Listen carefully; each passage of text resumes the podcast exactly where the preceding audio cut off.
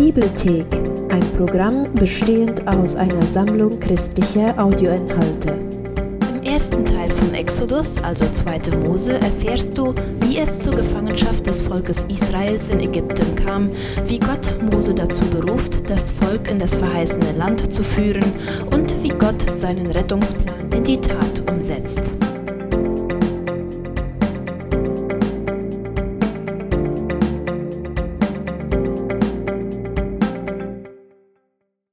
Das Buch Exodus. Als das zweite Buch der Bibel erzählt es die Fortsetzung vom vorherigen Buch Genesis. Genesis endete damit, dass Abrahams Enkel Jakob seine große Familie von 70 Personen nach Ägypten gebracht hatte. Jakobs elfter Sohn Josef war als stellvertretender Herrscher über Ägypten eingesetzt worden und hatte seine ganze Familie während einer Hungersnot gerettet. Daraufhin bot der Pharao, der König von Ägypten, der Familie an, an diesem sicheren Ort wohnen zu bleiben. Und so starb Jakob schließlich in Ägypten und später Josef und alle seine Brüder ebenfalls. Etwa 400 Jahre später beginnt die Geschichte von Exodus. Der Name bezieht sich auf die Ereignisse, von denen wir in der ersten Hälfte des Buches lesen. Israels Auszug aus Ägypten. Die zweite Hälfte erzählt dann von dem, was am Berg Sinai geschieht. In diesem Video konzentrieren wir uns auf die erste Hälfte. Jahrhunderte waren vergangen und die Israeliten waren fruchtbar und vermehrten sich und bevölkerten das Land.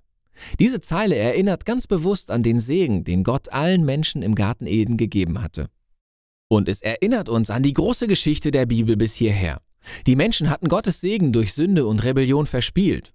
Und so erwählte Gott Abrahams Familie, um durch sie den Segen für die ganze Welt wiederherzustellen.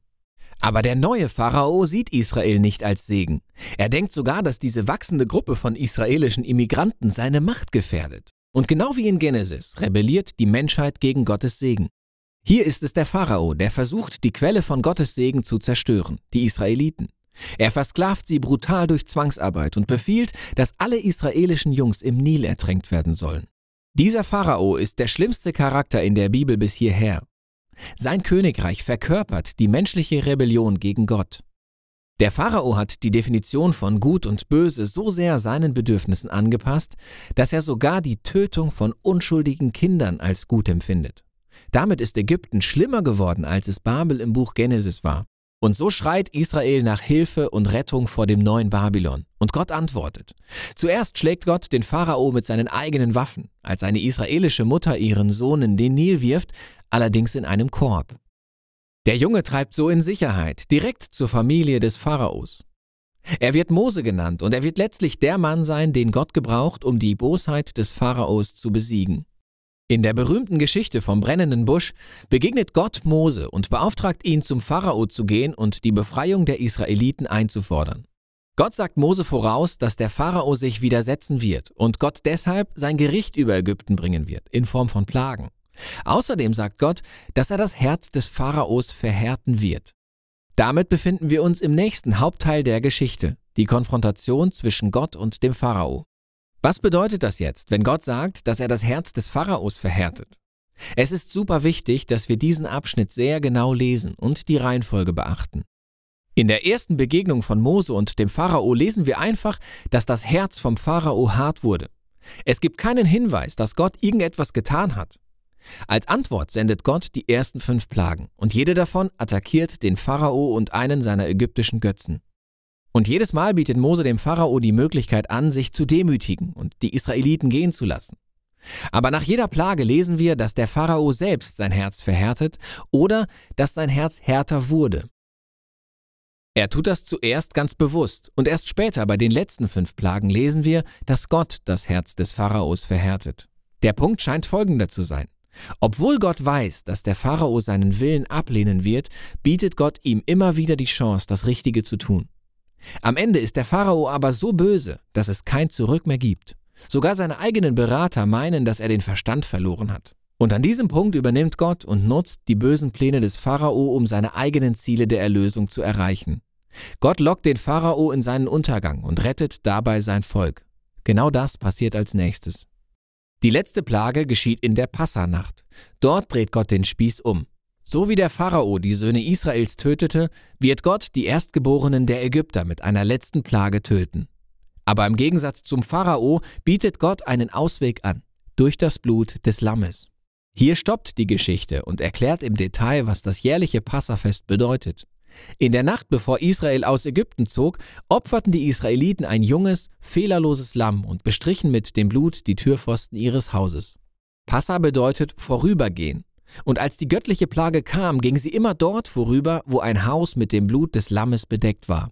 Und der Sohn wurde verschont. Seitdem wiederholen die Israeliten Jahr für Jahr das Passa, um sich so an Gottes Gerechtigkeit und Barmherzigkeit zu erinnern und sie zu feiern. Der Pharao blieb aber stolz und rebellisch. Er verliert deshalb seinen Sohn und ist letztlich gezwungen, die Israeliten ziehen zu lassen. Die israelitischen Sklaven ziehen also aus Ägypten aus. Allerdings ändert der Pharao schon kurz darauf seine Meinung und jagt mit seinem Heer den Israeliten nach für einen letzten großen Showdown. Als die Israeliten sicher durch das Wasser marschieren, stürzt sich der Pharao in seinen eigenen Untergang. Die Exodus-Geschichte endet hier mit dem ersten Lobpreislied der Bibel. Es heißt das Lied des Meeres.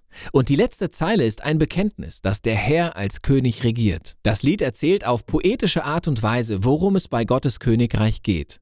Es geht um Gottes Mission, wie er dem Bösen in dieser Welt entgegentritt und wie er alle erlösen will, die an das Böse versklavt sind. Gott wird sein Volk ins verheißene Land bringen und dort mitten unter ihnen mit seiner göttlichen Gegenwart wohnen. Diese Geschichte zeigt, wie es aussieht, wenn Gott König über sein Volk wird. Nachdem das Volk Israel das Lied gesungen hat, nimmt die Geschichte eine krasse Wende. Die Israeliten wandern auf dem Weg zum Berg Sinai durch die Wüste. Dabei sind sie so hungrig und durstig, dass sie anfangen, Gott und Mose zu kritisieren, dass die sie überhaupt gerettet haben. Sie sehnen sich nach der guten alten Zeit in Ägypten. Das ist echt verrückt. Doch Gott versorgt sie gnädigerweise mit Wasser und Essen, mitten in der Wüste. Diese Geschichten werfen dunkle Schatten voraus und man fragt sich, kann es sein, dass Israels Herz genauso hart ist wie das Herz des Pharaos? Wir werden sehen. Aber für den Moment ist das erstmal der erste Teil vom Buch Exodus.